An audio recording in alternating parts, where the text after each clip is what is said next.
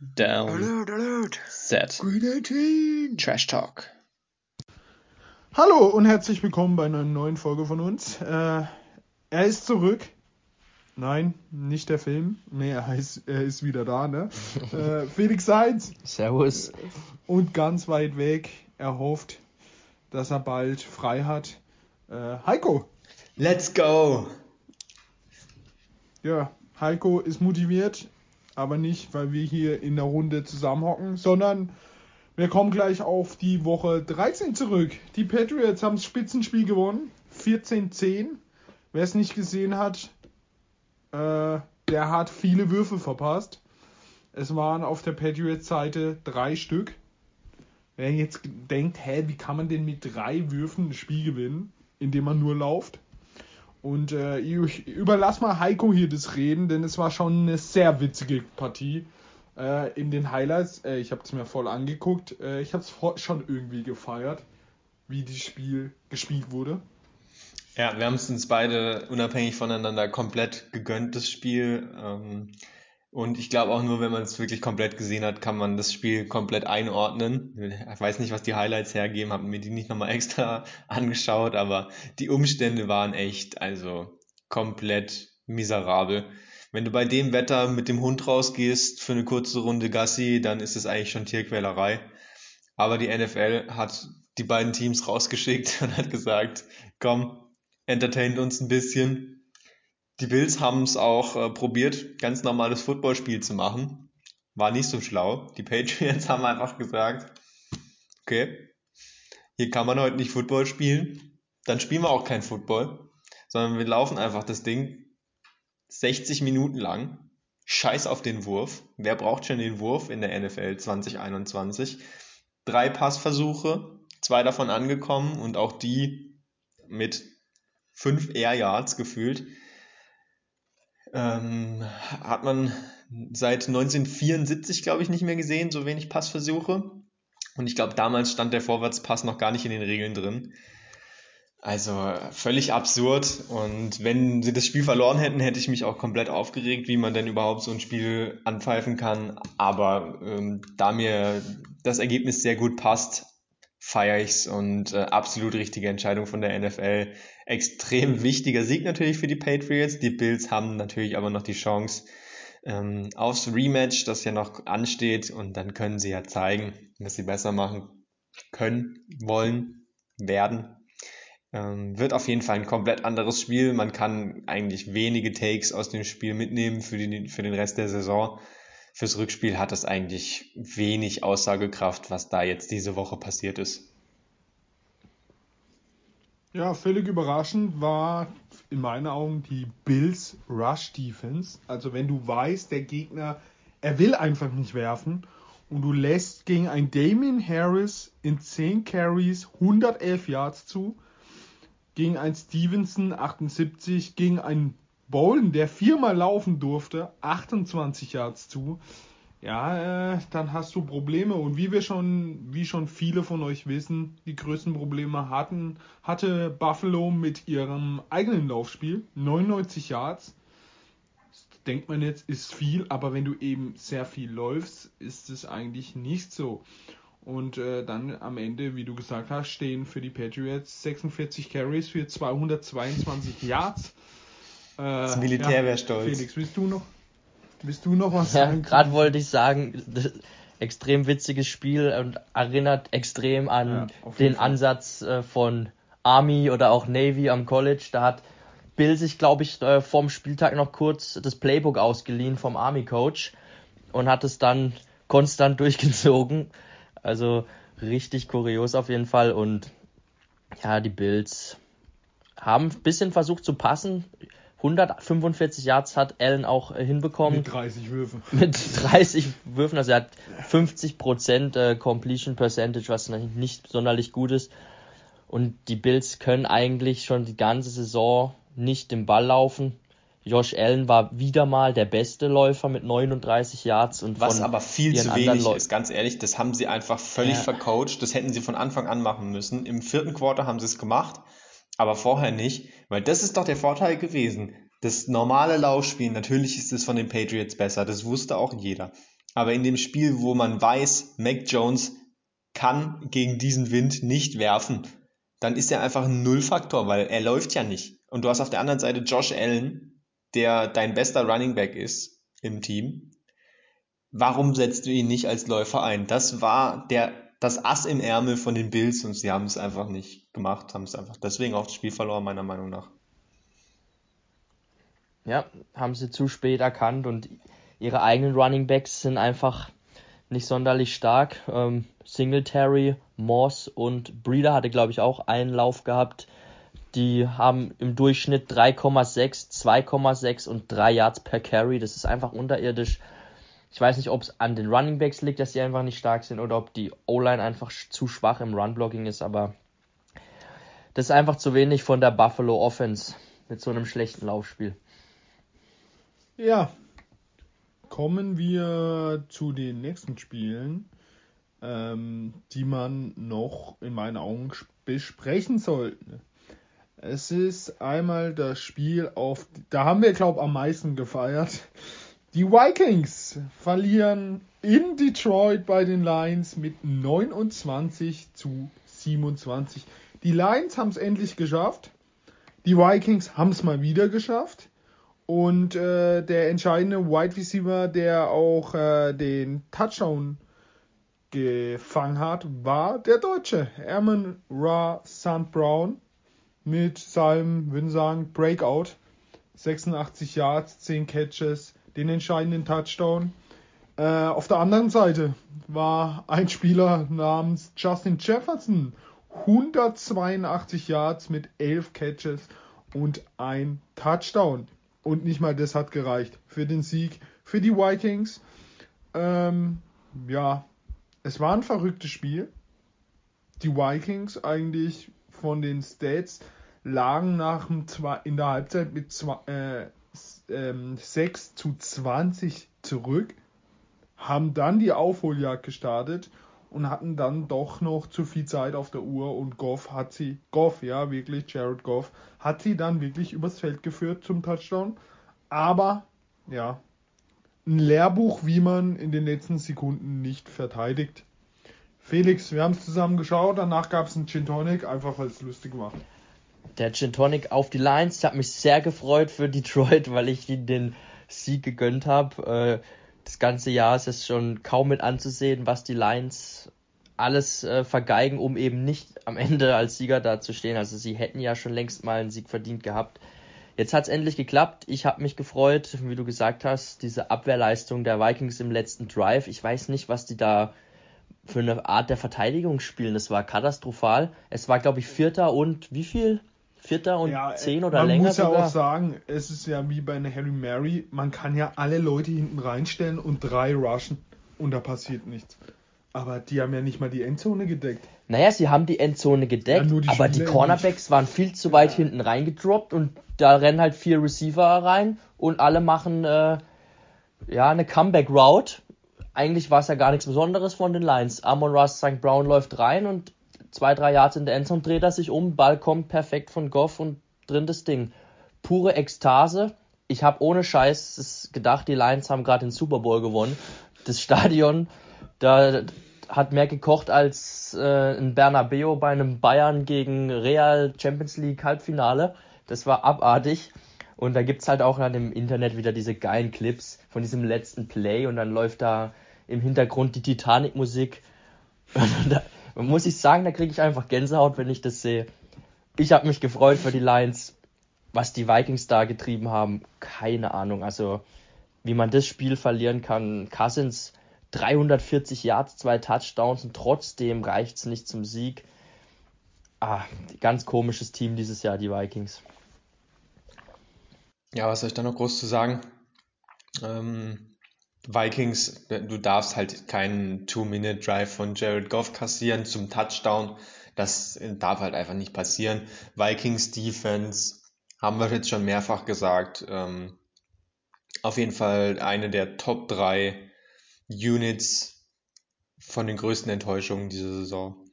Man hat echt was erwartet von denen und sie sind einfach ganz schön scheiße.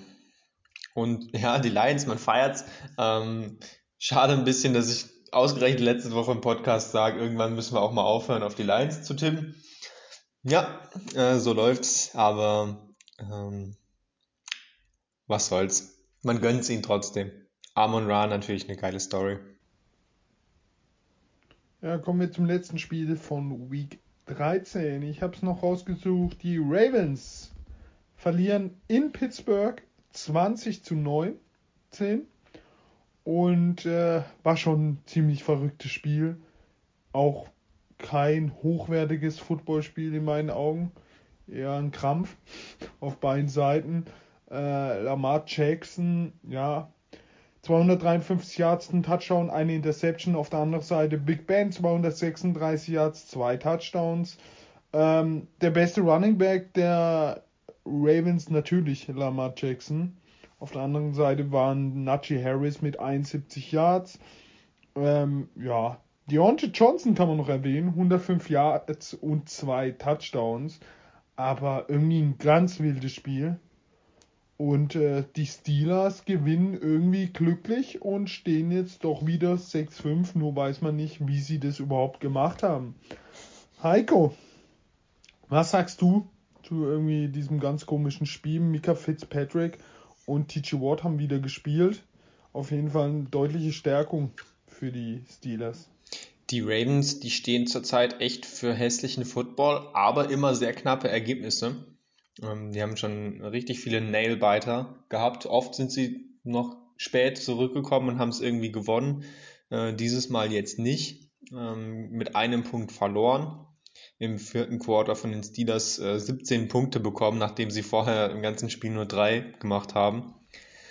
Man muss aber auch sagen, dass Harbour für zwei gegangen ist. Also er hätte auch die Overtime ja. Bin ich aber grundsätzlich mit einverstanden, ähm, denn er hatte auch danach in der Pressekonferenz gesagt, ja, wir hatten eigentlich keinen fitten Cornerback mehr. Ähm, da entscheiden wir lieber das Spiel mit unserer Offense in diesem einen Play. Da bin ich völlig d'accord mit. Ähm, mit Lamar Jackson eine Two-Point-Conversion ausspielen, da ist die Chance über 50 Prozent und für mich dann auch einfach größer als die Overtime zu gewinnen. Und deswegen für mich die richtige Entscheidung, auch wenn es jetzt nicht gut gegangen ist.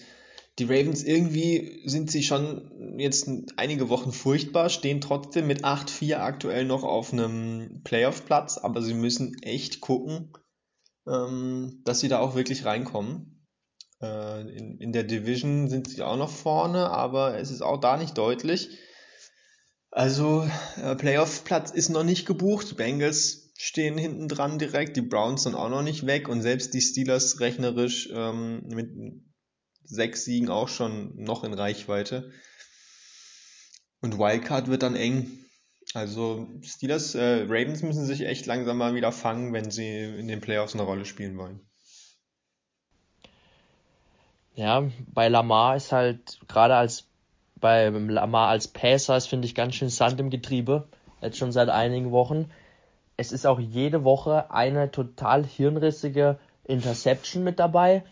Die diese letzte Woche war genau letzte wieder. Woche es vier. so, ja, aber die war auch wieder so dumm. Er kriegt äh, Druck und rennt nach hinten und anstatt dass er den Ball halt einfach wegwirft, feuert er ihn einfach mal äh, in die Endzone, macht, bekreuzigt sich und hofft, dass da vielleicht irgendwo Andrew steht und den Ball fängt, aber ja, da war weit und breit niemand also einfach auch blöde Entscheidungen, unnötig einfach, ähm, vermeidbar. Ich weiß nicht, es läuft nicht so rund. Er ist halt trotzdem immer noch sehr gefährlich, weil er einfach als Läufer krass ist. Man sieht es immer wieder, wenn er halt losrennt. Er ist echt schwer zu stoppen dann. Aber ja, die Ravens sieht nicht so gut aus. Jetzt haben sie Marlon Humphrey verloren. Stimmt, ja. Der wird nicht weiterspielen können diese Saison. Und da sieht es jetzt sehr dünn aus. Jetzt fehlen mit Peterson und Humphrey die zwei Starting Cornerbacks. Äh, Peters, die zwei Starting Cornerbacks. Und das ist halt für kein NFL-Team eigentlich aufzufangen, wenn dir die zwei Starting Cornerbacks wegfallen. Das ist brutal. Der hat, war das nicht auch in dem Spiel jetzt der dritte, dieser Everett oder wie er heißt, richtig viele Strafen auch gegen sich bekommen. Ähm, ja, das ist nicht so, so toll. Und, und Steelers, äh, Big Ben, ähm, auch mal immer wieder gut für so einen wilden Wurf, aber letzte Woche war es da ruhig um ihn. hatte ja sogar theoretisch noch einen dritten Touchdown-Pass äh, mustergültig auf Deontay Johnson geworfen, der den Ball aber gedroppt hat. Ähm, Sein erster alte, Job dieses Jahr. Alte Krankheit von ihm aus dem letzten Jahr, die er eigentlich dieses Jahr abgestellt hat. Also er hätte auch gut und gerne drei Touchdowns erzielen können. Ja, die, ähm, weil, ähm, die Ravens hätten es trotzdem gewinnen müssen, weil das Play, das sie da gecallt haben, um für zwei zu gehen, war exzellent. Äh, Andrews war eigentlich auch frei. Lamar kann ihn schon anbringen. Es war nicht so ganz leicht. Ich glaube, er hatte TJ Watt im Gesicht. Er musste ein bisschen um den Arm herumwerfen. Oh, er, ist noch, er ist noch gestolpert, ne? Ja, dadurch wurde es leicht ungenau und ein bisschen, bisschen zu hoch. Aber eigentlich war es da das Play, um, um den Sieg einzufahren. Finde die Entscheidung auch gut. Max, wenn man da mutig ist. Hat in dem Fall nicht geklappt. Die Ravens werden es verkraften können und sind trotzdem weiterhin auf Playoff-Kurs. Aber ob sie da einen tiefen Lauf starten können mit den ganzen Verletzungen, die sie haben und mit Lamar, der nicht so rund läuft die letzten Wochen, finde ich fraglich. Ja, willkommen in Woche 14. Für viele Leute ist es jetzt Fantasy Playoffs, für uns auch. Playoffs? Alle drei sind drin, ihr spielt gegeneinander. Ja, es wird interessant. Und wir kommen zum ersten interessanten Spiel heute Nacht.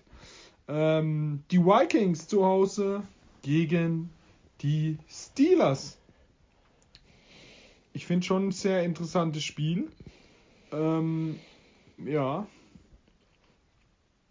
Es wird interessant sein, ob die Vikings jetzt wieder gegen gute Gegner spielen. Sie ja echt knapp. Dann können sie auch echt äh, Gas geben. Sind die Steelers aber ein guter Gegner? Das ist ja, die andere Frage. Die Steelers äh, kommt immer drauf an, wer in ihrer Abwehr spielt. Joe Hayden, Cornerback, ist immer noch out. Center BJ Finney ist auch out. Und dann, äh, ja, bei den Vikings Adam Thielen, der Wide Receiver. Und äh, BC Johnson, Kevin, Devin Cook, denke ich, er spielt bräuchten sie auch, obwohl Madison eigentlich ein guter Backup ist. Aber in so einem Spiel gegen eine gute äh, Steelers-Abwehr, die manchmal gut sein kann, aber auch manchmal furchtbar sein kann, ähm, brauchen sie ihn schon. Wichtig wird für die Steelers sein, wie wir auch immer sagen, Druck auf Kirk Cousins und es könnte Vogelwild sein, wenn sie auf jeden Fall decken müssten und ich weiß nicht, wie sie den decken werden. Vielleicht Fitzpatrick, äh, ähm, Mika Fitzpatrick, dass der vielleicht eher auf ihn schaut, Justin Jefferson. Ähm, die andere Seite, Deontay Johnson gegen die Vikings Defense. Äh, ja, die Lions haben genug Yards gezaubert. Äh, Deontay Johnson wahrscheinlich auch. Also es könnte nicht mal so ein äh, knappes, also so ein äh, Low-Scoring Game, äh, Game werden, wie man denkt. Ähm, ich finde ein sehr interessantes Spiel. Felix, was sagst du dazu? Ja, es finde ich auch eins der interessanteren Spiele diese Woche. Wie immer Donnerstagnacht. Ja, auf den ersten Blick sieht man hier natürlich die 5 und 7 Vikings nach einer Lions-Niederlage und auch die Steelers mit ihrer katastrophalen Offense teilweise schon dieses Jahr. Aber ich glaube, das Spiel wird unterhaltsam, weil die Abwehr der Vikings furchtbar war. Ich denke, da werden die Steelers auf jeden Fall den Ball bewegen können. Und ich denke auch, dass die Vikings ähm, da was reißen können, auch wenn vielen out ist. Eben wie du sagtest, Jefferson wird da seine Yards machen und übers Laufspiel sind sie eh stark, die Vikings. Ich erwarte da schon einige Punkte auf beiden Seiten. Und ähm, ich möchte mal mich noch zurückhalten, was ich hier glaube, wer das gewinnt, weil das weiß ich noch nicht. Deshalb äh, noch kurz deine Gedanken zu dem Spiel, Heiko. Und dann können wir auf die Ergebnisse gehen. Ja, ja, erstmal hier die Verantwortung abschieben bei den äh, knappen Dingern. Es ist auf jeden Fall, äh, ich bin auch schon so am Hin und Her überlegen.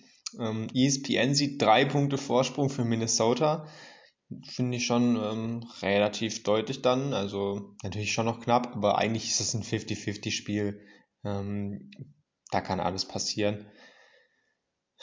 TJ Watt, glaube ich, ähm, wäre der Mann, der es für die Steelers entscheiden kann. Wenn der den Kirk Cousins zwei, dreimal aus dem Leben schießt, dann würde es reichen für die Steelers. Da weiß ich nicht, wie die Vikings O-Line den stoppen soll.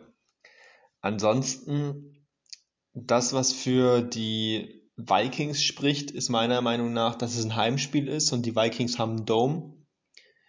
Da können sie ihr Passspiel aufziehen. Da wird jetzt kein, kein Wetter eine Rolle spielen, was ihnen das Passspiel kaputt macht. Und dann ist halt noch immer die Frage mit Devin Cook. Ist er fit? Spielt er? Wäre schon wichtig. Cook und Madison. Dann hast du die Offense beisammen, bis auf Thielen, der natürlich wehtut. Ja, was macht man da? Auf die Steelers tippen hat bei mir keinerlei Tradition, deswegen gehe ich mit den Vikings. Gut, und da ja bei mir auf die Steelers tippen dieses Jahr Tradition hat, gehe ich mit den Steelers. Ja, ich gehe auch mit den Vikings, denn ich glaube, die werden da das Ding mit drei Punkte gewinnen. Du sagst du sogar voraus hier, wie die Wettanbieter das auch sehen. So sehe ich das auch. Wollen wir noch einen Münzwurf wieder mit ja, reinnehmen natürlich eigentlich? nehmen wir ihn mit rein. Das ist nämlich hier die, die wahre, die Wahrheit ist immer die Münze. Ähm, wer ist Heimteam? Die Vikings. Also Die das Vikings. Zahl hier wäre hier die Vikings. Oh, das war. Wird ein Vikings-Sieg laut der Münze. So, die Münze hat immer recht. Kommen wir zum nächsten Spiel. Die Seattle Seahawks. Ah, geil. Zu Gast bei den Houston Texans. Die Seahawks mal wieder gewonnen. Überraschend für uns alle. Aber wenn man das Spiel angeguckt hat, ja, Russell Wilson war schon deutlich besser als äh, die Spiele davor, sah fitter aus. Das Offensiv-Play-Calling war so schlecht wie immer. Aber es hat für einen Sieg gegen die 49ers gereicht. Die Defense sah echt gut aus und wird auch immer stärker. Nur jetzt Jamal Adams Season Out ist schon ein harter Schlag, wenn dir dein bester Safety, eigentlich dein äh, mit Bobby Wagner, dein Vorzeigespieler ausfällt. Aber ja, da müssen sie jetzt durch gegen die Texans. Die Texans 2 und 10. Ja, aber Spüren die Lions im Nacken? aber wenn die Seahawks das nicht gewinnen, könnten sie sich sofort abmelden. Und ich glaube auch, dass Russell Wilson genau dieses Spiel braucht, um jetzt, ja, jetzt, wenn er fit ist, wenn er vielleicht fitter ist, auch mehr Selbstvertrauen zu holen. Und ich denke auch, dass ein gutes Spiel wird von Russell Wilson. Auf der anderen Seite, glaube ich, ist Troy Taylor out. Ja, Big Neck ist Und wieder da. Big, Big Neck Mills ist back. Ja? Aber das ändert nichts daran, dass die Seahawks dieses Spiel schon deutlich gewinnen müssen. Heiko. Also ich, von diesem Spiel, äh, da will ich keine Anteile dran. Also Seahawks gegen Texans, also da gucke ich mir lieber College Football an, das hat mehr Qualität. Für mich völliger äh, Crap. Und das sieht man auch daran, hier auf ESPN werden immer noch hier Werbung angezeigt, dass man noch kurzfristig Tickets kaufen kann über so einen Ticketpartner. Und die Preise halt immer so je nach Spielqualität, in der Regel im Schnitt 60 Euro. Bei guten Spielen, zum Beispiel jetzt hier später Bills gegen Buccaneers, sind es dann halt auch mal 207 Euro, die du ausgeben müsstest, um noch an ein Ticket zu kommen. Ihr fünfte, ne? Für die Seahawks gegen die Texans sind es 15 Euro, kriegst du quasi geschenkt. Und äh, das hat schon einen Grund. Also, Lass mal hingehen. Ja, ja, ja. na geil. Flug wahrscheinlich auch für 15 Euro. ähm, also, ja, die Texans, das ist halt nix. Die wollen ja auch nix. Und dann auch noch Tyro Taylor out. Wird schwer, das zu verlieren. Das wird schon reichen für die Seahawks.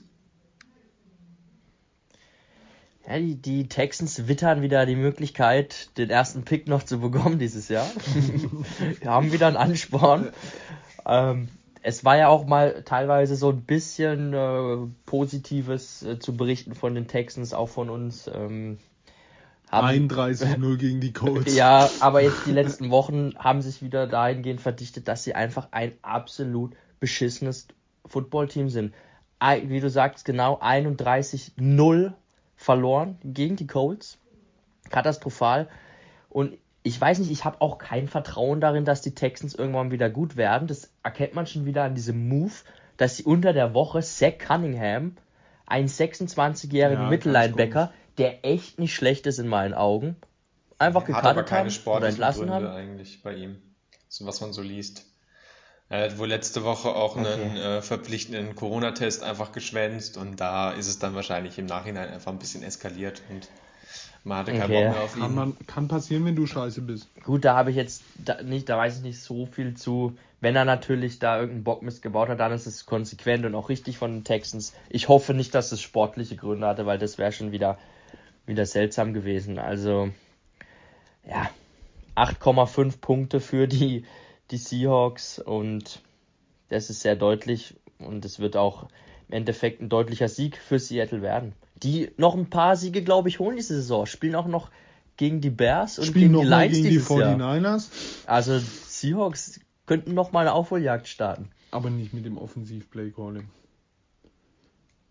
Dann haben wir ja alles durch. Warte noch, was ist dein Tipp? Gehst du mit deinen Seahawks? Digga, ich hab's doch schon gesagt, du Vogel. Aber Münze fehlt. Auswärtsteam. Ja, Seahawks.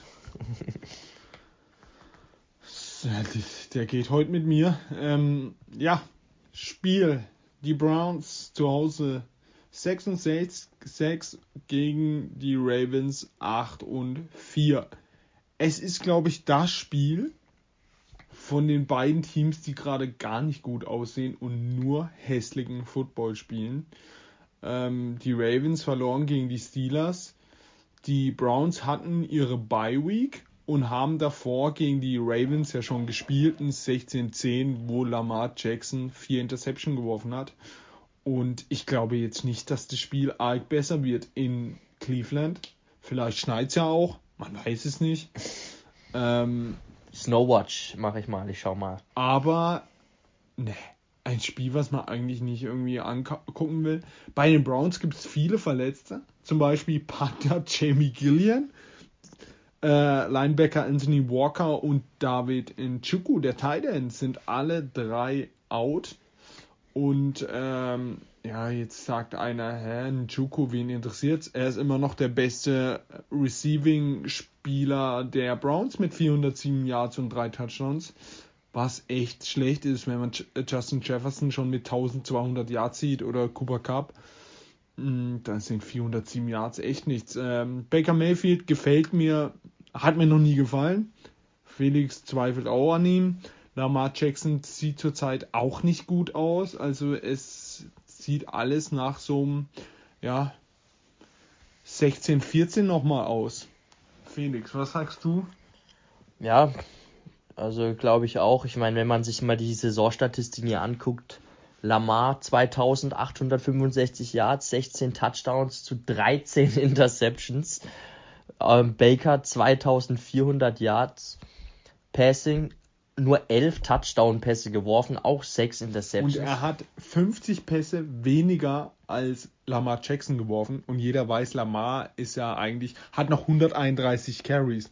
Ja. Also es ist schon. Äh ist nicht schön. Ich, ich glaube aber halt eben, ähm, kommen sie jetzt aus der Bye Week, die Browns, gell? Ja, ja, Letzte Woche nicht gespielt. Das heißt, da konnte sich Baker Mayfield zumindest mal ein bisschen erholen, glaube ich. War ja auch ziemlich angeschlagen, hat einen Torn Labrum und äh, generell überall irgendwelche Blessuren, die ihn schon behindern, denke ich mal. Vielleicht hat ihm die Woche ganz gut getan, aber ich glaube, das wird ein Spiel, das wird durchs Laufspiel entschieden. Aber für die Browns ein sehr, sehr wichtiges Spiel. Sie stehen ja am Ende der AFC Ja, sie müssen gewinnen. 6 6. Also für die Browns geht es schon um alles. Bei einem Sieg ist dieses, diese ganze Division eben noch enger zusammen und die schon sehr eng ist. Also es ist wieder, es wird glaube ich, ja, ein Low-Scorer, ziemlich eklig, viel Laufspiel und wenn ich mich jetzt hier aufs Laufspiel schon so fokussiere, dann gehe ich hier mit dem besseren Laufspiel und das ist für mich bei den Browns mit ähm, Nick Chubb und Kareem Hunt, der wieder da ist. Die Running Backs der Ravens überzeugen mich nicht, auch wenn der gute alte Devontae Freeman ein, zwei nice Läufe hatte letzte Woche, aber das reicht nicht und auch Lamar alleine reicht dann auch nicht. Ich glaube an ein großes Spiel von Nick Chubb und an einen Browns-Sieg diese Woche.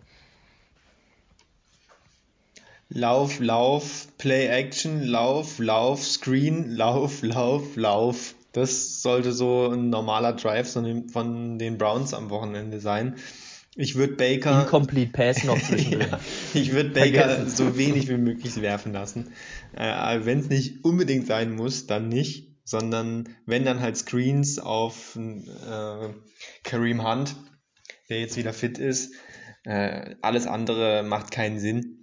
Äh, einfach viel laufen und dann wird man das Ding wahrscheinlich gewinnen. Die Ravens ähm, ich hoffe, sie werfen ein bisschen auf jeden Fall. Ähm, ein bisschen auch erfolgreich. Ich muss ja mit Hollywood Brown und mit Andrews gegen dich antreten. Deswegen sollten die schon ein paar Punkte holen. Andrews holt eigentlich immer Punkte. Hollywood braucht halt einen tiefen. Dann passt die Sache. Aber die Browns werden, glaube ich, gewinnen. Und bei Ralf ging es ja auch in Richtung Browns, wenn ich das richtig verstanden habe. Völlig falsch. Also äh, in meinen Augen muss man gegen die Ravens werfen. Denn, wie wir gerade besprochen haben, sie haben keinen Corner. Was äh, äh, Baker Mayfield nicht kann, ist werfen, richtig. Ähm, im, im, ihr sagt es darum, ähm, die Cleveland Browns muss man schlagen im Laufspiel, man muss ihr Laufspiel stoppen. Ich finde, die Ravens Defense ist schon gegen äh, die Front steht ja immer noch. Und am guten Tag können die auch mal Nick Chubb stoppen. Am schlechten Tag werden sie von Taylor und Carson Wentz verhauen.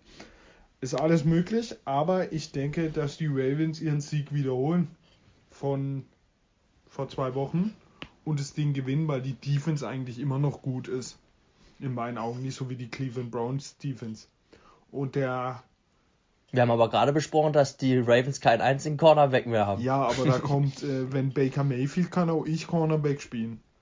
Ja. Aber wir haben schon das erste Ergebnis hier auseinander. Das freut doch unsere Zuschauer, äh, Zuhörer. Und Was sagt der Coin? Die Münze ist eh wieder, eh wieder auf meiner Seite.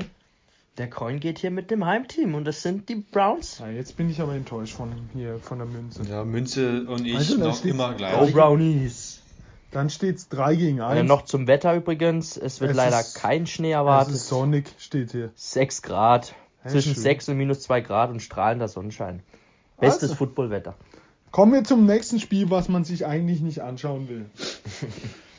Die Tennessee Titans mit 8 und 4, man fragt immer noch, wie sie überhaupt auf 8 und 4 stehen, äh, gegen die Jacksonville Jaguars mit 2 und 10. Bei denen jetzt auch die Lines im Nacken hocken. Vielleicht ja. kriegen die ja mal wieder den Pick 1. Hätten wir ja noch, gab es schon lange nicht mehr. Ähm, ja, es ist ein grauenhaftes Spiel. Julio Jones, äh, fraglich, ob er diese Woche schon spielen kann. Aber, boah, die Titans, keinen richtigen Running Back, keinen richtigen Wide Receiver gegen Jacksonville, die einfach schlecht sind.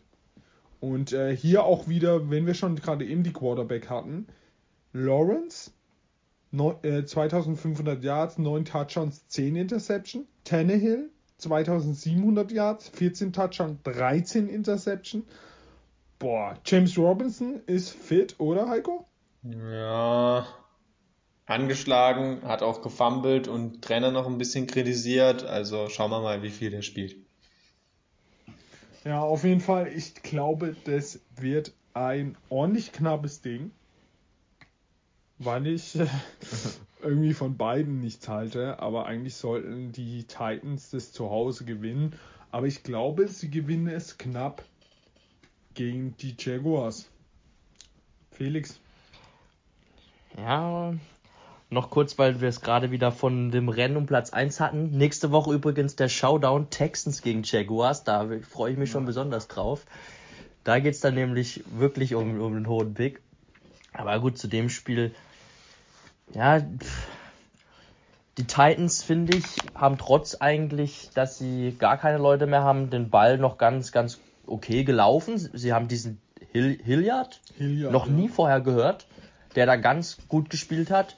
Und dann dieses Monster, dieser ähm, Derrick Henry von Wish, Don DeForman. Also, er ist zumindest mal so groß, aber längst nicht so gut. Also, er kriegt halt den Ball und schiebt sich immer so gefühlt zwei Yards nach vorne. Aber sie laufen trotzdem noch viel und haben es zuletzt auch ganz gut eben gemacht. Aber ja, wer, wer fängt da einen Ball? Das ist halt die Frage. Wen, wen haben sie noch als Receiver? Diesen Julio Jones vielleicht? Westbrook Ikene oder wie er heißt? Westbrook ist da dein, dein bester, dein, oder Tight End Ferkser? Oder wen, wen gibt's da noch? Keine Ahnung. Es ist echt schwierig. Auf der anderen Seite natürlich die Jaguars. Jede Woche eigentlich furchtbar, ganz ehrlich. Ähm, James Robinson, kleines Eklat letzte Woche, wurde dann gebencht gefühlt von ähm, Urban Meyer, weil er den Ball gefummelt hat und dann ist plötzlich nur noch Carlos Heiter im Feld rumgerannt.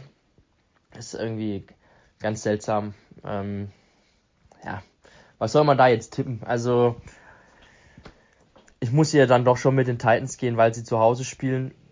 Es wird mich aber nicht wundern, wenn hier wieder so ein ganz auch, wilder Upset passiert und die Jaguars plötzlich den Sieg holen, aber das traue ich mich nicht zu tippen. Ich hatte auch kurz überlegt, aber man geht nee. einfach nicht mit den Jaguars. Nein, es, man da kann zu viel Angst. einem Team von Urban Meyer in der NFL auch einfach nicht vertrauen. Ja, die Titans mit 8,5 Punkten hier favorisiert, obwohl sie ja nichts drauf haben gerade. Aber ja, die Jaguars, wenn sie einen normalen Coach hätten, wäre es ein No-Brainer hier mit den Jaguars zu gehen. Aber Urban Meyer, also absolute Vollkatastrophe in der NFL. Und wenn er nächstes Jahr dann immer noch Trainer ist, kann, haben sie die nächste Saison auch schon wieder weggeschmissen.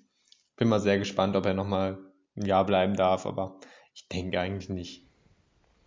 Was denkt denn der Coin? Der Coin. Oh, der dreht sich nicht richtig. Zahl.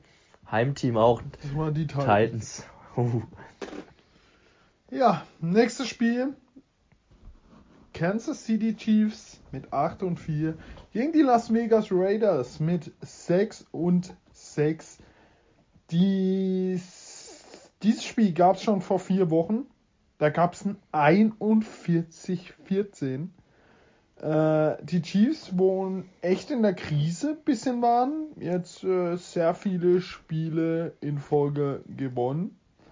Und ähm, ja, besonders die Defense ist heiß. Ähm, es sind fünf Siege in Folge. Ähm, jeder stellt tief zwei Safeties hin. Die Raiders haben es nicht gemacht und haben dann ordentlich den Rahmen verzogen bekommen. Und ich glaube, sie haben auch wieder nicht draus gelernt und werden auch wieder den Rahmen verzogen bekommen. Ähm, ja, Tyreek Hill ist mal wieder so ein Spiel, wo er einfach 30 Punkte in Fantasy hinlegt. Ähm, die Raiders ohne Derek Waller ist der fit? Ich glaube nicht. Ähm, der ist Day to Day, könnte sein, dass er spielt. Das ist noch nicht ganz klar. Kenyon Drake, unser Lieblingstransfer, ist äh, Season Out. Hammer, hat sich gelohnt. Aber ja, da brauchen wir nicht lang rumreden. Ich mag die Raiders nicht, sie sind nicht gut und sie werden dieses Spiel auch nicht gewinnen. Punkt. Klare Ansage. So ist es. Heiko. Ja, bis auf dieses irrwitzige Thanksgiving-Spiel gegen die Cowboys haben die Raiders einfach halt seit Wochen überhaupt nichts mehr auf die Straße bekommen. Gegen mittelmäßige Gegner insgesamt, Giants, Chiefs, Bengals, Washington, haben sie 16, 14, 13 und 15 Punkte erzielt und allesamt verloren. Zwischendrin dann 36 Punkte gemacht gegen die Cowboys und da gewonnen. Aber wie gesagt, das war ein ganz komisches Spiel. Da gab es mehr Flaggen äh, als beim Public Viewing 2006 in Deutschland. Also, ich weiß nicht, die Raiders, die sind einfach nix. Gerade da war mit Gruden war noch was da. Jetzt, ich weiß nicht mal, wie der Coach heißt ehrlich gesagt. Aber der hat's nicht. Und die Raiders haben es nicht. Die Chiefs gewinnen das Ding. Ja, mit Gruden äh, und vor allem auch mit Rux damals noch war einfach was da. Der fehlt halt vorne und hinten. Der Sean Jackson konnte ihn jetzt nicht so ersetzen. Ähm, selbst wenn die Raiders äh, konstant mit den zwei tiefen Safeties spielen würden, ist ein Safety davon immer noch Jonathan Abram, unser liebster Cover Safety, äh... eine Bahnschranke decken, wie wir es vor Wochen schon gesagt haben. Also ich sehe hier auch schwarz in dem Matchup. Für die Las Vegas Raiders, ich finde sie ja eigentlich ganz witzig, habe ich ja schon immer gesagt. Aber wenn jetzt auch wirklich Waller noch ausfällt, dann ja, wird es halt wirklich eng. Dann haben sie auch gar nicht die Waffen, um selbst zu scoren und die Chiefs haben in den letzten Jahren eigentlich immer ganz gut ausgesehen offensiv gegen die Raiders und damit wird dieses Spiel auch keine Ausnahme sein und deshalb gehe ich hier auch mit einem Sieg von Kansas. Und der Coin geht hier auch mit dem Heimteam, mit den Chiefs. Das ist ja ein Skandal, der macht alles in mir nach. Jedes einzelne der Spiel. Ist, äh, macht nur auf Nummer sicher. New York Jets 3 und 9 gegen die Saints 5 und 7. Die Saints letzte Woche gegen Dallas verloren und das deutlich eigentlich. Die Jets komplett auf die Schnauze von den Eagles bekommen. Ähm, ja, bei den Jets fehlt jetzt auch noch Blake Cashman und Brandon Eccles. Glückwunsch. Bei der wichtigste Spieler ist fraglich CJ Mosley. Also wenn der fehlt, da ist ja Polen offen. Äh, bei den Saints fehlt Mark Ingram. Er ist out. Äh, Gardner Johnson auch immer noch verletzt und äh, Alvin Kamara wird wahrscheinlich zurückkommen. Was ich glaube, was den Saints glaube ich richtig gut tut. Ähm, ja, Taysom Hill wird wieder spielen. Er und Camaro reichen eigentlich für die Jets und äh, also nein, wenn das kann man nicht verlieren. Aber ich glaube, es wird ein witziges Spiel. Und äh, aber ein deutlicher Sieg für die Saints. Wenn man erwähnen muss, bei den Jets natürlich CJ Mosley und Elijah Moore, der Rookie, macht echt gute Spiele seit ein paar Wochen. Aber sonst, äh, ja, die Jets eben. Felix, was sagst du? Ja, hier steht auch auf ESPN, es ist das erste Mal, dass Sean Payton fünf Spiele in Serie verloren hat, seitdem er Head Coach ist bei den Saints. Es läuft einfach nicht. Ähm, klar. Zum Glück kommen jetzt die Jets. Da spielen die Verletzungen mit rein und da genau sind die Jets eigentlich der willkommene Gegner, um so eine Negativserie mal zu durchbrechen. Ja, Tyreek Hill, äh, Tyreek Hill sage ich schon, Taysom Hill. Wobei Tyreek Hill wahrscheinlich nicht arg viel schlechter Quarterback Das würde ähnlich würde. aussehen, also vom Gameplan her. ja. Die Runs wären ein bisschen anders, nicht Power durch ja. die Mitte, sondern eher über außen, aber ansonsten wäre es das gleiche. Mitte, nach rechts. Ja. Also Taysom Hill wieder vier Interceptions geworfen. Äh, trotzdem aber irgendwie auch den Ball dann bewegt bekommen. In Fantasy trotzdem 20 Punkte gemacht, weil er auch, glaube 100 Rush Yards hatte. Ähm, aber ja, es war nicht schön. Er hat es dann noch am Finger verletzt. Scheint jetzt soweit okay zu sein, eben, dass ja, er spielen kann. Es ist halt wichtig, dass Camara jetzt kommt, weil wir wissen alle, wie das dann aussieht. Es läuft Hill, es läuft Camara und es wird ein 2-Yard-Screen auf Camara geworfen oder so eine Angle Route auf Camara und dann werden sie mal so einen Pass mal reinstreuen auf einen Tight End oder auf einen Wide Receiver. Ähm, aber Sean Payton, ich, ist einfach ein guter Playcaller. Das reicht. Er kann mit diesen drei Bausteinen was reißen und das wird auch, glaube ich, reichen dann gegen die Jets, weil die Saints Abwehr ist okay. Ähm, schon die ganze Saison eigentlich relativ gut und ja, Zach Wilson wird ein bisschen besser, habe ich so das Gefühl, was ich gesehen habe. Äh, er kommt rein, oder? Also war es wieder so schlimm letzte Woche? Also er hat zumindest nicht viele Picks geworfen, oder? Nee, aber also Weiß was ich, gar nicht. ich habe es jetzt nicht so konkret verfolgt, äh, nur so nebenbei war er, glaube ich, in der Red Zone. Aber also wenn ich da immer wieder die Würfe sehe, er hat ein krasses Armtalent, aber er, ihm rutschen immer so wilde Würfe raus da frage ich mich echt langsam, also das hat ja dann nichts mehr mit Anpassung jetzt zu tun, sondern ich glaube, das ist auch einfach eine mangelnde Fähigkeit und ich bin mir nicht sicher, ob das mit der Zeit noch besser wird. Und von den Reads mal ganz abgesehen, aber alles, was er bisher kann, ist halt rechts raus scramblen und aus dem Lauf einen, einen kranken, tiefen Ball, Ball, werfen und hoffen, dass sein Receiver den fängt. Aber mehr habe ich jetzt von ihm noch nicht Wäre halt, ja. Wäre halt sehr schmerzhaft für die Jets, wenn das nach hinten losgeht. Aber äh, gut, ich. Schmerzhaft ist, äh, du hast gerade die Wide Receiver angesprochen. Deontay Harris, der beste Wide Receiver der Saints, ist gesperrt. Der ja nicht mal eigentlich ein Wide Receiver ist, sondern eher ein Return Specialist. Da jetzt zu sagen, ja, bester Wide Receiver, das ist schon eine Beleidigung an die ganze, ganzen Wide Receiver in ja, der NFL. Von den Zahlen. Von den Zahlen ist er der Beste. Aber sie haben noch Traquan Smith. Sie haben vieles, aber ja ja, da sind sie echt. Deshalb eben Camara, Hill und vielleicht mal irgendein Tight End, den sie noch haben. Mehr wird da nicht. Troutman. Ja, genau, Troutman. So wird das Spiel aussehen. Aber Saints gewinnt es. Ja, ich erwarte die, ähm, die Offense mit Double Running Back Hill und Camara.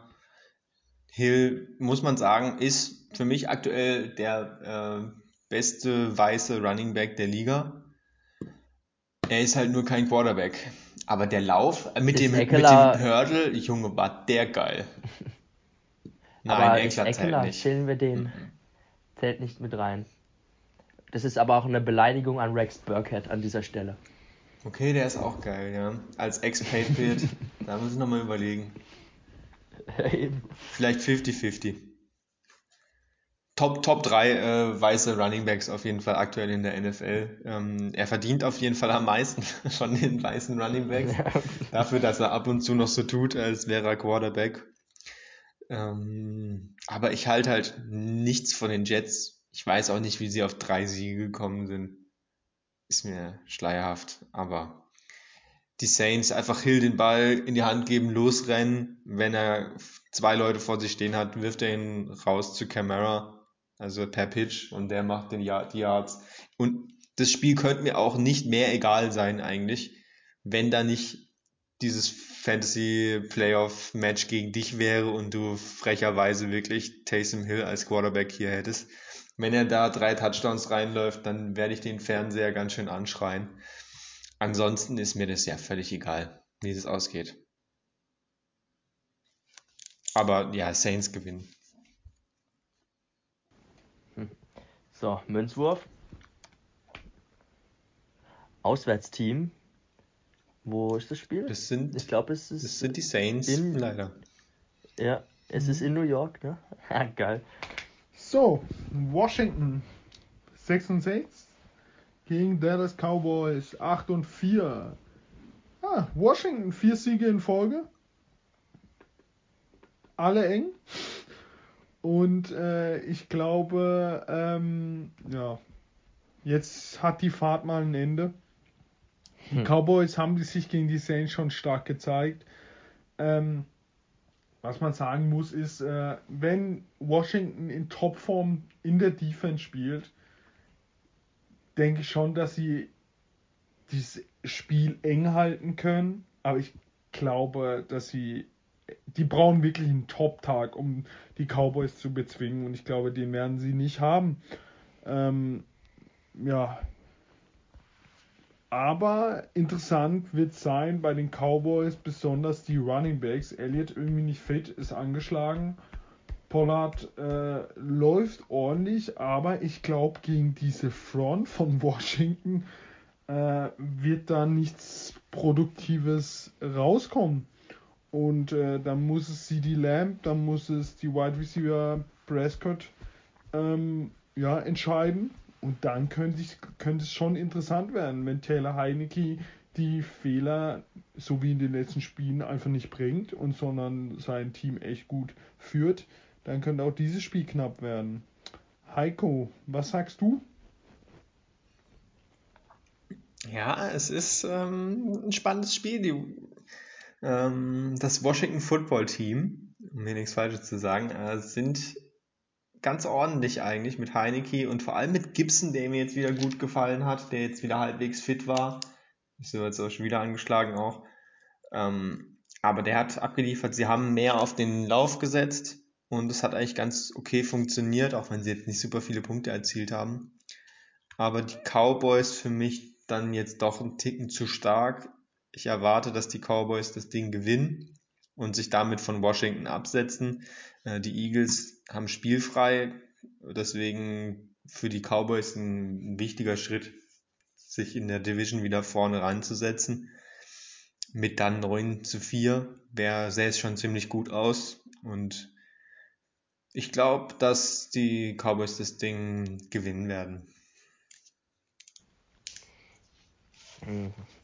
Ja, die letzten vier Siege vom Footballteam, das war vor vier Wochen gegen die Bucks, absoluter Achtungserfolg gewesen. Dann, äh, meine ich, gegen die Panthers gewonnen. Dann gegen die Seahawks und letzte Woche gegen die Raiders. Was mir bei den drei Teams auffällt, also die Bucks mal ausgeklammert, äh, die, die drei letzten, alles ziemlich dysfunktionale Passing Offenses. in den letzten Wochen gewesen. Äh, die Panthers kriegen da nichts hin. Seahawks haben zu dem Zeitpunkt gar nichts auf die Kette bekommen und auch die Raiders sind nicht mehr so gut wie zu Beginn der Saison in dieser Kategorie. Und ich glaube, dass Dallas diese Woche die Schwächen wieder aufzeigen wird, die Washington eigentlich hat in der Secondary. Ich glaube, da wird Prescott den Ball gut verteilen an Lamp, an Gallup. Wäre ein Jammer, wenn man gegen die zwei in Fantasy spielen muss. Ähm, und natürlich selbst haben sie auch Running Backs. Ähm, der Pollard ist Weltklasse. Also ich bin an einem, einem Punkt angekommen, wo er eigentlich besser aussieht als Elliott. Elliott ist auch nicht fit. Elliott spielt auch nur so viel, weil er diesen Monstervertrag hat, glaube ich. Ja, ansonsten gäbe es keinen Grund, ihn im Moment spielen zu lassen. Äh, ansonsten wäre er echt jetzt eigentlich nur noch so der Goal-Line-Back, weil das ist Pollard nicht. Ja, aber ähm, eben. So zu zweit sind sie schon sehr gutes Running Back-Tandem. Ja, sie ergänzen sich halt sehr gut ähm, von, ihren, von ihren Stärken her, das, das passt und ja, ich glaube, die Serie reißt vom ähm, Football-Team in diesem Division-Spiel. Fordert aber tatsächlich und auch eine Game-Time-Decision wahrscheinlich. Auch angeschlagen? Ja, spielt bei mir, die sind alle angeschlagen. Ach, das ist normal zu, dem, zu so einem Zeitpunkt in der Saison, denke ich. Ähm, ja, ich gehe hier mit einem Sieg. Natürlich für Dallas. Und die Münze geht hier mit dem Auswärtsteam sind die Cowboys. Das sind die Cowboys, oder? Ja. Wunderbar. So, Carolina Panthers 5 und 7 gegen die Falcons 5 und 7. Was mir da einfällt, wie kommen diese zwei Teams überhaupt auf 5 und 7? Man weiß es nicht.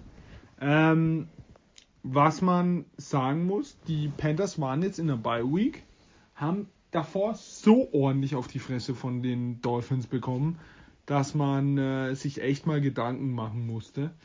Ähm, die Falcons wurden, wie von mir angesagt, von den Buccaneers komplett aus dem Stadion geschossen. Und äh, ja, es ist irgendwie auch wieder ein Spiel, was man nicht anschauen will.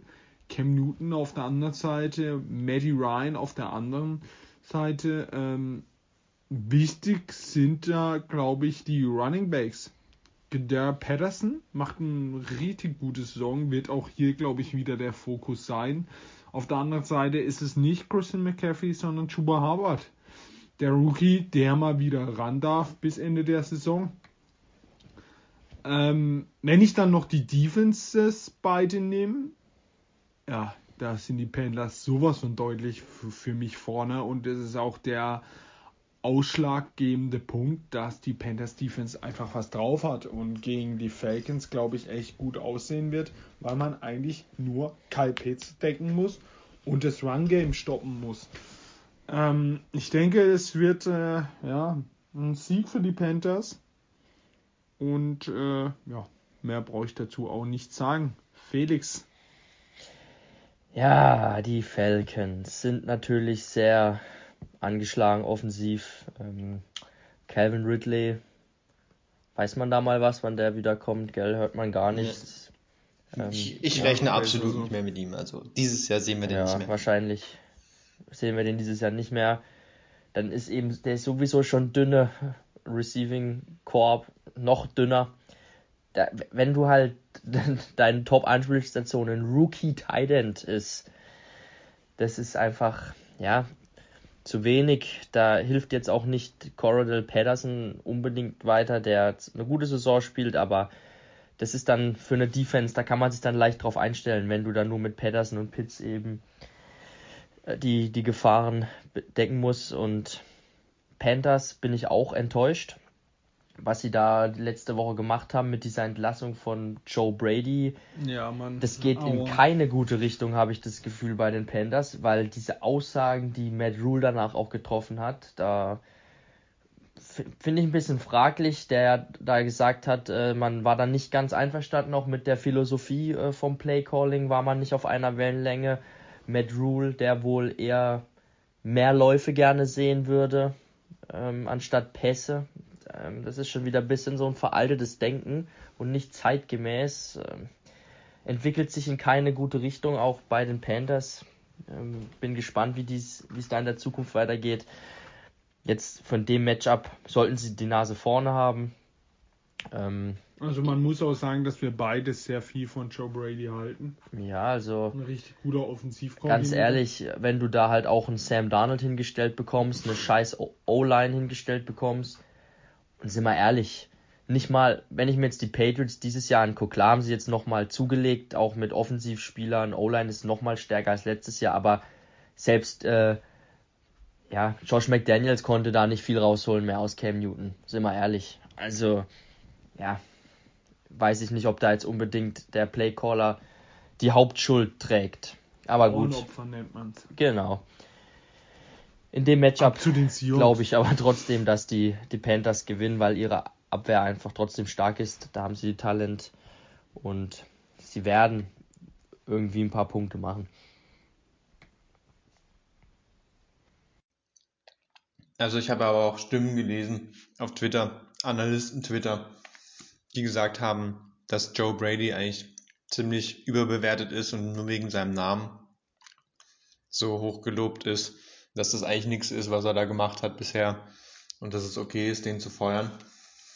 Und wenn Ralf ihn schon für die Seahawks feuert, ich gebe ihm fünf Spiele, er fordert, ich gebe ihm fünf Spiele als Offensive Coordinator von den Seahawks, bis Ralf ihn dann beleidigt, dass er scheiße ist.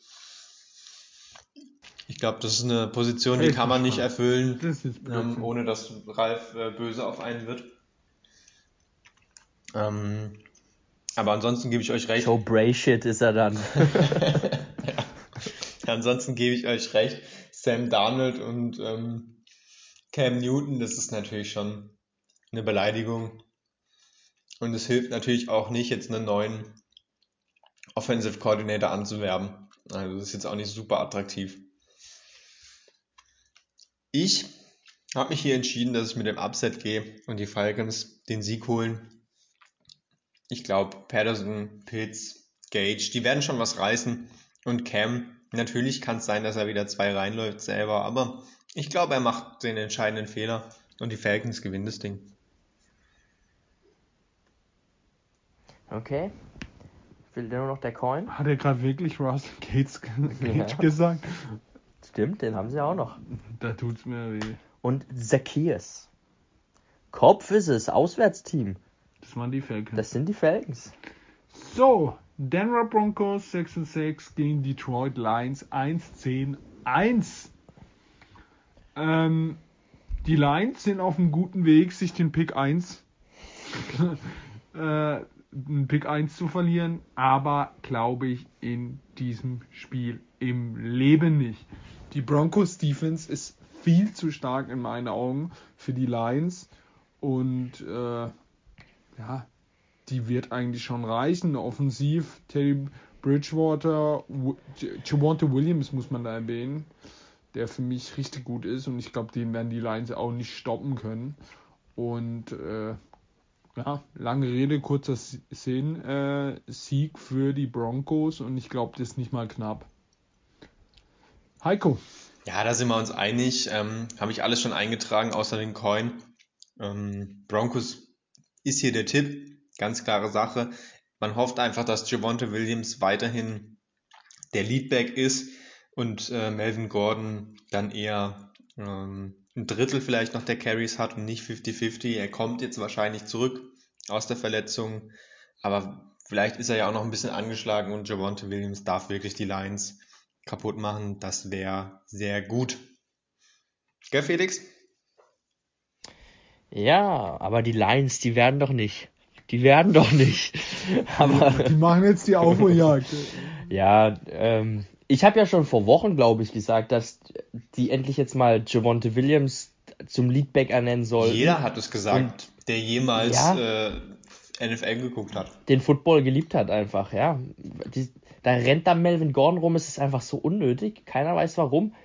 Wenn du ihn als Veteran da mit einem Näschen für die Endzone Frag reinbringen willst, okay. weißt du warum.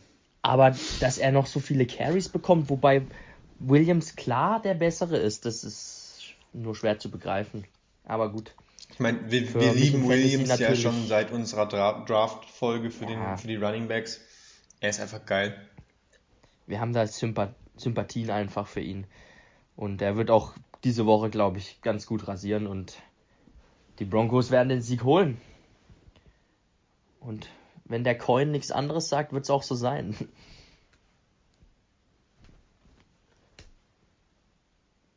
ja, geht auch mit den Broncos.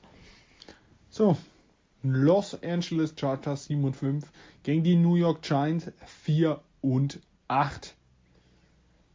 Ähm, ja, es gibt ein paar Verletzungssorgen bei den Chargers. Äh, Chris Harris Jr., der Cornerback, ist out. Mike Williams, der Wide Receiver, hat Corona. Covid? er war Kontakt, er hat, er war Kontaktperson zu Keen Allen, aber Keen Allen hat, glaube ich, immer noch die Chance äh, und eine gute testen, Möglichkeit, ja. sich frei zu testen. Kommen wir zu den Giants. Danny Jones ist dupvoll. Er hört sich nie gut an. Problem ist, Mike Lennon ist fraglich. Wer ist jetzt der dritte Quarterback? Jake Fromm haben der, sie geholt. Äh, ja, stimmt, Fromm. Jake Fromm? Vom Practice Squad der Bills, oder? Es ist Jake Fromm. Und wenn Jake Fromm hier spielt, dann lache ich mich tot, denn dann haben wir alle Spaß. Also Jake Fromm ist immerhin der Grund dafür, dass Justin Fields bei Georgia nie gespielt hat. Also Jake Fromm. Junge. Ja, und jetzt kommt er bei den Giants rein Wochen und macht ihn weg. Das ist doch die Story. Ja. Das wäre die Story, die die Amis auch wollen. Okay, super. Ähm, ja, die Chargers, ja, brutal gespielt gegen die Bengals, ein 41-22. Ähm, und da ist scheißegal, ob äh, Mike Williams fehlt. Wenn Keen Allen aus, äh, ausfällt, dann glaube ich, haben sie ein Problem. Denn dann ist äh, nur noch. Äh, Jared Cook und Jalen Guyton am Start. Ja, und dann äh, gegen eine starke Giants Defense könnte es zum Problem werden. Aber solange da Mike Lenn oder vielleicht Jack Fromm äh, auf dem Blatt steht, der glaube ich noch nie mit denen trainiert hat. Man weiß ja echt nicht, was jetzt davon schon. wirklich äh, das Schlechteste ist. Von den drei. Ja, aber da denke ich echt, aua. Und äh, ich glaube, die Chargers werden die Giants auch ordentlich vermöbeln. Und mehr brauche ich dazu auch gar nicht sagen, ne, Heiko? Nee, also Chargers sind überall eingetragen. Die Giants, das ist doch nichts. Aber Felix wollte die Giants? Nee, das traut er sich nicht. Keinsten. Also, wenn natürlich Mike Lennon spielt, wäre es eine Überlegung wert, aber das ist mir zu unsicher. Der hat dich früher einfach bei den Mike Bears Lennon, überzeugt. Ja, ich kenne ihn halt noch aus Bears Zeiten und da war er einfach gut. Mike Lennon übrigens der einzige Mensch mit einem längeren Hals als Big Mac Mills. Habt ihr das gewusst? Die zwei könnten auch Cousins sein. So, Alter. So, Münzwurf. Big Mac. Kopf. Oh. Das ist das Auswärtsteam. Richtig. Und das sind die Giants. Alter, erster Tipp nicht Giants. gleich wie bei mir vom Coin ähm, ja. Die Bengals 7 und 5 gegen die 49ers 6 und 6. Die Bengals haben ordentlich von den Chargers kassiert, aber das Ergebnis spricht nicht irgendwie die Wahrheit. Erste Halbzeit komplett bekommen. Dann habe ich zu Felix gesagt, Achtung, die drehen das Spiel. Waren kurz davor. Und dann kommt. Wieder 20 äh, Punkte bekommen. Da, ja, aber dann kam, was war ein Fumble oder eine Interception? Irgendein wildes Ding kam dann zum Touchdown für die Chargers und dann war auf einmal rum, aber sie waren echt knapp dran. Die 49ers haben gegen die Seahawks verloren und das mit absolutem Recht. Bis auf Kittel ging da wirklich gar nichts. Ähm, Elijah Mitchell hast du schon angesprochen. Vielleicht, er ist fraglich noch. Debo Samuel fraglich. Der hat ihm gegen die Seahawks auf jeden Fall gefehlt. Ähm, ja, Joe Burrow und Joe Mixon sind auch fraglich. Also, ähm, Burrow hatte was am Finger, glaube ich. Ja. Aber, jo, der sah jetzt nicht so schlimm aus wie der von Russell Wilson. Ähm, für mich ein richtig enges Spiel. Die Bengals, man weiß irgendwie nie, ob sie das gute oder das schlechte Gesicht zeigen. Ah, die 49ers, ähm, ja, könnte man genauso sehen. Und äh, ich habe wirklich keine Ahnung, wer dieses Spiel gewinnt. Aber ich glaube und ich gehe mit den Bengals. Ein knappes Ding und ich glaube, die Bengals setzen sich da knapp durch. Felix. Ja, das Spiel war schon verrückt letzte Woche. Ich glaube, die Chargers haben ja 24-0 geführt. Ja. Dann haben die Bengals irgendwie am Stück auch so 20 Punkte rumgemacht. Und dann waren sie dran und dann haben, waren sie, dran. Blödsinn Dieses Ver ich weiß es auch jetzt wieder. Das war dieser Pass von Burrow auf Chase. Wenn er ihn fängt, ist er zum Touchdown durch. Hä, war das erste? Und na, es war glaube ich schon früher, aber das war auch so ein, so ein Punkt in diesem Spiel, wo er den Ball irgendwie dumm an die Hand kriegt und er ja, nach hinten fliegt, hochtippt und der Verteidiger fängt ihn ab was eigentlich ein sicherer Touchdown gewesen wäre. Ich weiß jetzt wieder, was es war. Es war von Tevon Campbell ein 61 Yard Fumble Return. Ich glaube, Joe Burrow ah, hat. Nein, Mixon, Mixon hat gefummelt. Mixon hat gefummelt und er ja. ist einfach durchgelaufen. Und da waren sie eigentlich auf dem Weg, ja. das Spiel zu drehen. Das war der Neckbreaker. Und dann haben sie komplett bekommen. Dann haben sie eben nochmal 20 Punkte am Stück kassiert. Da war dann vorbei. Und man sieht ja auch die Gewinnwahrscheinlichkeit. Sie war dauerhaft auf 90% 95% und auf einmal war sie, waren die Bengals auf 57% vorne und dann kam der Neckbreaker. Ja. Auf 59 war es und dann kam der Neckbreaker ja. und sofort auf 90% hoch. Unglückliche Plays. Man hätte und unter anderen Umständen das Spiel auch gewinnen können aus Bengals Sicht. Ist nicht glücklich verlaufen für sie. Und ja, diese Woche gegen wen spielen sie jetzt diese Woche? Sind wir schon wieder so im alten 49ers. Spiel. Gegen die 49ers, genau. Die 49ers oh, frisch verloren gegen Seattle. War auch ein ziemliches komisches Spiel. Er ist oft ins eigene Bein geschossen, die 49ers. Aber ja, ich weiß auch nicht. Es sind für mich kein. Es sind für mich einfach nur ein mittelmäßiges Team. Ganz einfach. Jimmy G, Stats sehen nicht so schlecht aus, aber er ist einfach kein besonderer Quarterback, der irgendwie mal dir die Kohlen aus dem Feuer holt, wenn es eng wird. Und es ist erst so ein Kirk Cousins light, aber auch nur in meinen Augen. Deshalb gehe ich diese Woche auch mal mit den Bengals. Ich tippe ja meistens gegen sie, weil ich denen auch nicht so traue. Aber diese Woche muss ich mit, mit den Bengals gehen. Und damit gehen wir alle drei mit den bengalischen Tigern, die in diesem Spiel eigentlich der Underdogs sind. Ähm, Was? San Francisco mit 1,5 Punkten hier Favorit bei ESPN. Ähm, ist natürlich auch immer die Frage, mit wem rechnet man jetzt? Samuel, Mitchell, die wären schon beide extrem wichtig. Aber was insgesamt die 49ers Jahr für Jahr für ein, eine Ansammlung an Verletzungen haben, ist echt absurd. Die sind ja jedes Jahr komplett verletzt. Dieses Jahr die Running Backs, die haben halt fünf Running Backs, von denen immer drei verletzt sind und die tauschen sich gerade immer durch. Also ich weiß nicht, was die falsch machen. Ja, Kittel war verletzt. Mostard. Samuel verletzt. Die ja. sind alle immer die ganze Zeit verletzt.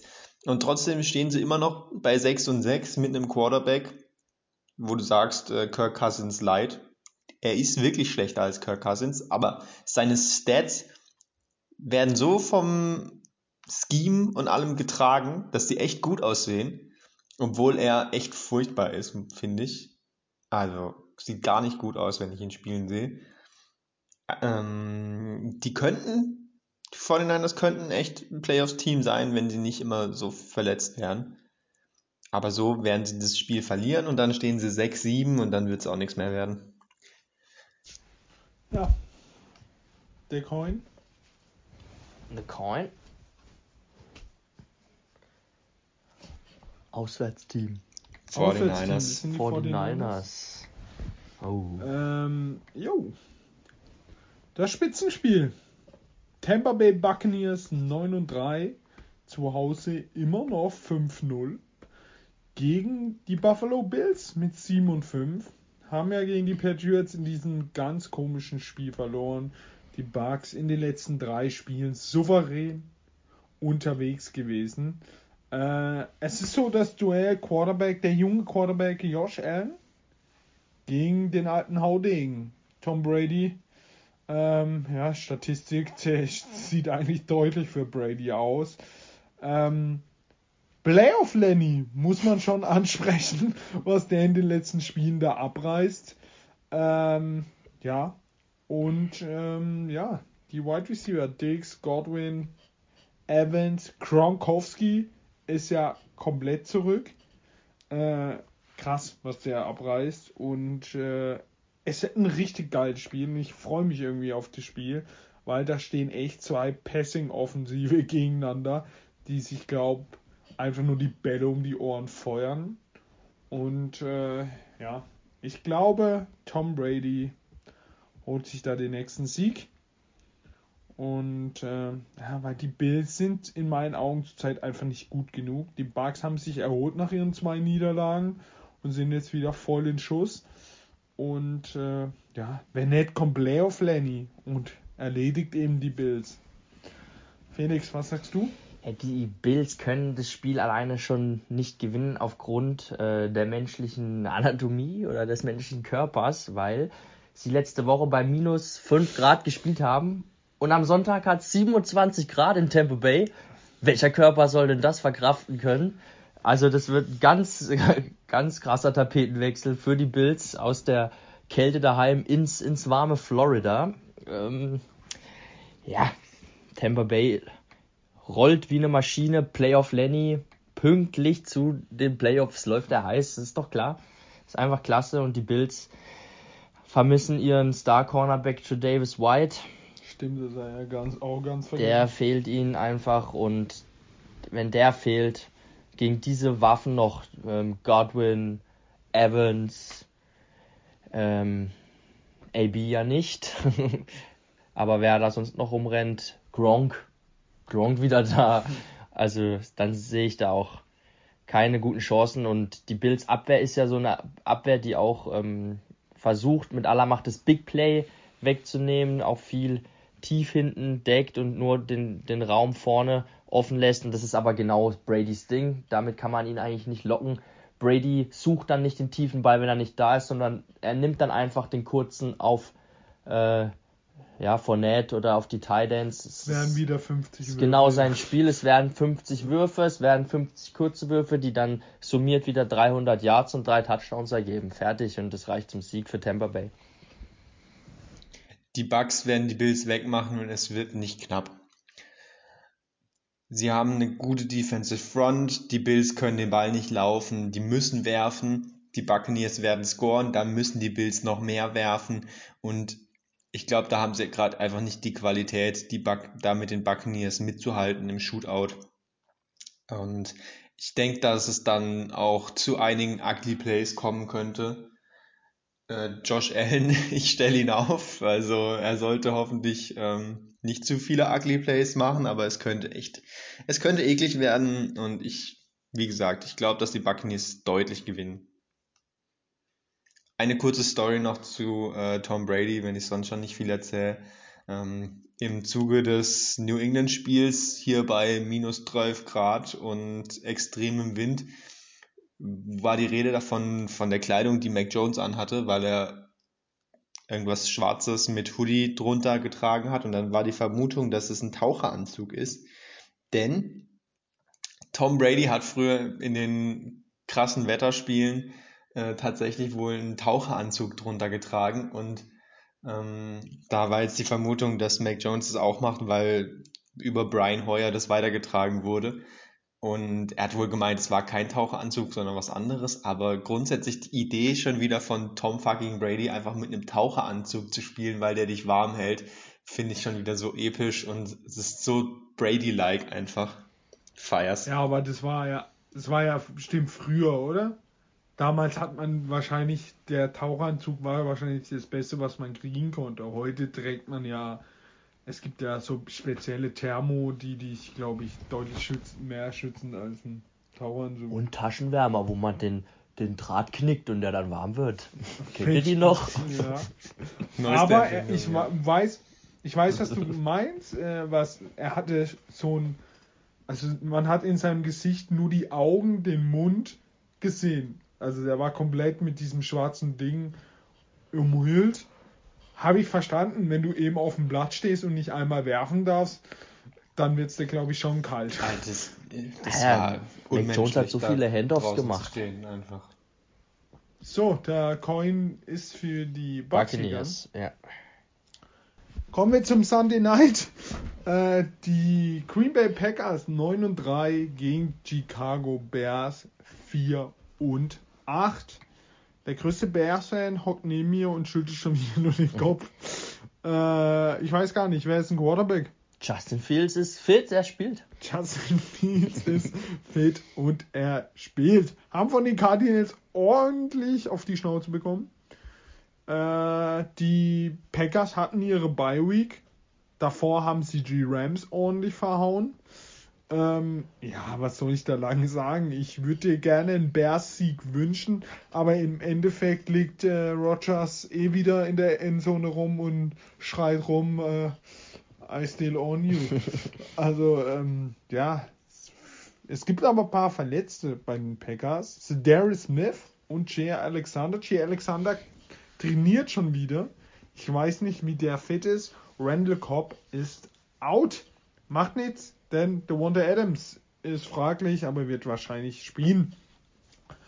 Ähm, ja, da brauchen wir eigentlich nicht wieder nicht viel reden. Äh, ja, die Packers, Rogers, die Offensive krass drauf. Die Defense, weiß nicht, ob Chair Alexander spielt oder nicht, ist egal. Die Bears werden nicht mithalten können. Oder was sagst du, Felix? Also seitdem ich äh, Football schaue, es ist schon echt ein paar Jahre und Bears-Fan auch bin, ich habe noch nie einen Bears-Sieg im Lambeau Field erlebt. Äh, ich warte noch auf meine erste Premiere. Die Packers sind auch wieder 5 zu 0, also zu Hause sind sie eben eine Macht. Bears haben schon gegen die Packers gewonnen, seitdem ich Fan bin, in einer Saison mal mit Trubisky. Allerdings der Sieg, äh, den haben sie daheim damals geholt und äh, Rogers war verletzt. Aber gut, es gibt immer ein erstes Mal. Ob das jetzt nicht, diese Woche sein wird, das wage ich auch äh, zu bezweifeln. Ja, es gibt eigentlich wenig äh, Licht am Ende des Tunnels äh, bei den Bears, ganz ehrlich. Also Kling. Die, die Cardinals waren nicht mal besonders gut gegen die Bears. Man hätte die an diesem Tag wirklich schlagen können. Was haben die gemacht? Nichts. Aber wenn halt vier Interceptions ähm, wieder hergibst, äh, gut, ein, zwei waren jetzt eher nicht Daltons Schuld, da waren wieder Kemet. die Kemet katastrophal teilweise.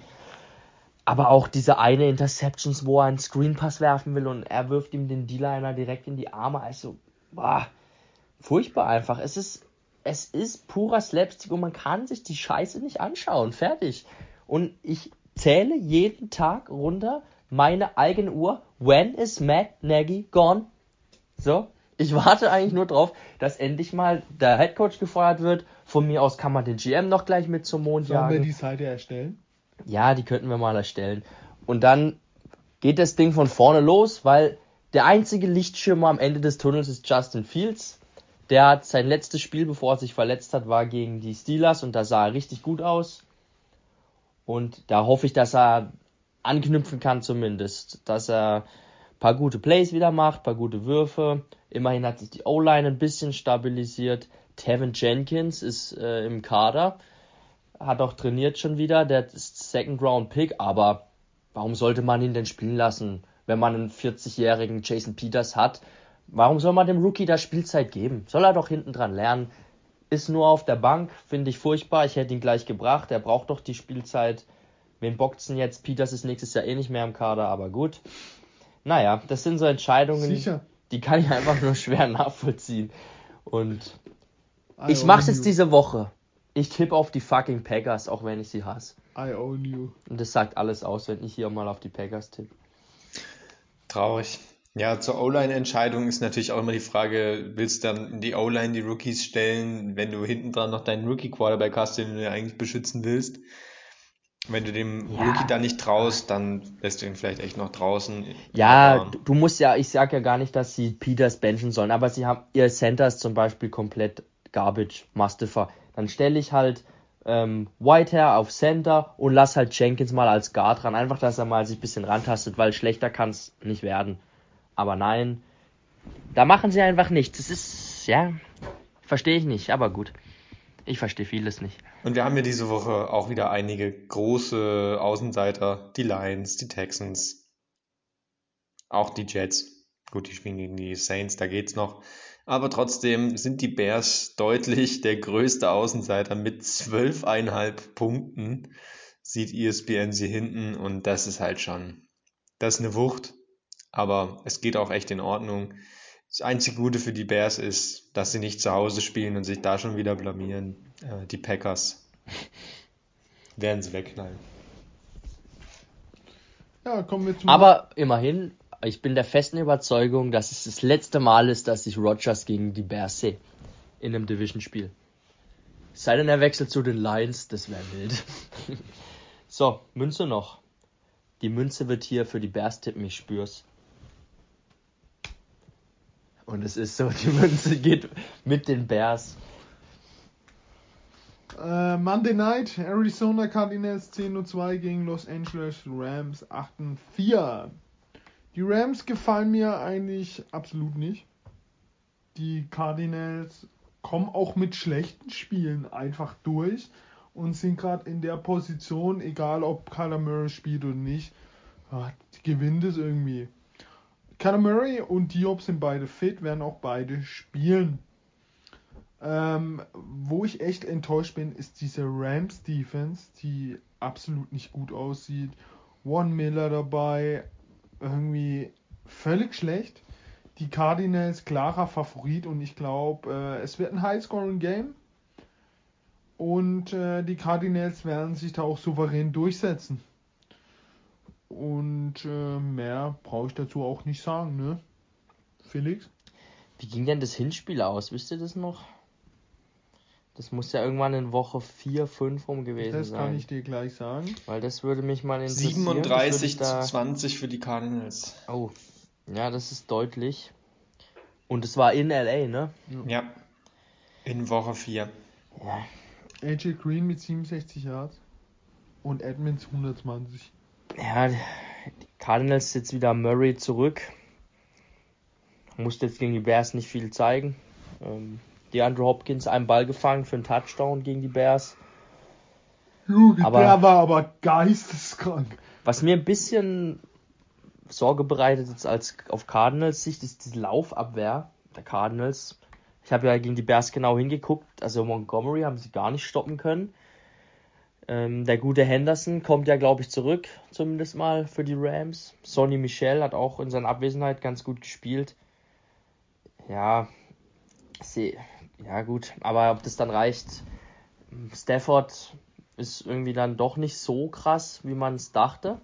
Doch äh, deutlich fehleranfälliger, als ich es erwartet hätte. Ähm, ist jetzt nicht der absolute Heilsbringer bisher. Und ja, wie du auch schon gesagt hast, die eigene Abwehr, trotz der Namen, die sie haben, kann man da schon den Ball bewegen gegen die und besonders Kyler Murray in der Form, in der er spielt. Ja, ich glaube, das wird der zweite Division-Sieg für Arizona in dieser Partie. Ich denke auch, dass die Cardinals das Ding gewinnen. Ähm, die sind einfach stark. Die haben auch Ersatz geschwächt ohne Quarterback und Wide Receiver 1 die Spiele gewonnen. Ähm, sind für mich eins der Top 4 Teams auf jeden Fall und die werden sich hier durchsetzen. Das einzig Verrückte ist, dass sie ja von ihrem 10 zu 2 Rekord ähm, nur fünf Spiele zu Hause gemacht haben, sieben auswärts und von den fünf Heimspielen stehen sie nur 3-2, da haben sie beide ihre Niederlagen bekommen. Ähm, das ist ein bisschen crazy. Also von Heimstärke kann man da nicht sprechen, aber die Rams einfach nicht überzeugend genug, dass ich jetzt da mit ihnen gehen könnte. Ich glaube, ähm, Cardinals werden sich hier durchsetzen und damit eigentlich auch schon die Division für sich entschieden haben. Ja, man muss auch sagen, die zwei Spiele, die sie verloren haben, war dieses Spiel gegen die Packers wo AJ Green einfach nicht checkt, dass es kein Lauf ist. Und äh, diese Niederlage gegen die Panthers, die deutlich war, aber mit äh, Colt McCoy. Aber sonst alles souverän gespielt. Wenn ihr euch fragt, welche Teams in dabei sind, äh, es sind die Patriots, es sind die Dolphins, es sind die Eagles und es sind leider die Colts. Ja. Noch, äh, Der Cross. ja, noch kurz zu den Rams. Odell Beckham no, möchte ich noch kurz erwähnen, die alte Legende. Wir lieben ihn. Ähm, Back-to-back Touchdowns. Glaubt ihr, er geht für drei? Äh, Dritter Touchdown in Sollen wir drüber Ja. reden, dass wir immer recht hatten, dass es an Baker Mayfield liegt und nicht an ihm? Ja. Und Odell geht für drei. Ja, macht er. Das wäre Macht er. überragend. Und äh, auch News noch für, für eure Fantasy-Teams. Chase Edmonds trainiert wieder, könnte am Wochenende aktiviert Ja. werden und dann ist die James Conner Show wahrscheinlich erstmal wieder vorbei. Also nicht, dass er nicht mehr läuft, aber halt weniger wieder. Also die Münze geht mit den Rams. Geht mit Odell. Die Münze sieht Odell auch, wie wir. Da muss er aber mehr als einen machen. Ja. Das war's mit der Week 14. Sind wir mal gespannt, wie diese Woche läuft. Und äh, ja, es geht Richtung Super Bowl, Playoffs und natürlich Weihnachten. Und äh, ja, ich hoffe, an Weihnachten, Heiko, sehen wir uns. Und wir könnten mal wieder eine Live-Folge aufnehmen. Also zu dritt nebeneinander. Das wäre der absolute Hammer. Das wäre geil. Aber, ja, die machen wir dann äh, zu viert. dahin- Wir drei und Omikron. Ja. Ja, ähm, ja dann äh, wünsche ich euch eine gute Woche. Viel Spaß in den Playoffs, wenn ihr seid bei euren Fantasy-Teams. Und äh, ja, auch wenn es mal schief geht, immer Kopf hoch. Genau, Hals und Bein an euer Fantasy-Team. Ich drücke auch jedem die Daumen. Und viel Spaß auf jeden Fall. Ciao. Haut rein, macht's gut. Ciao, ciao.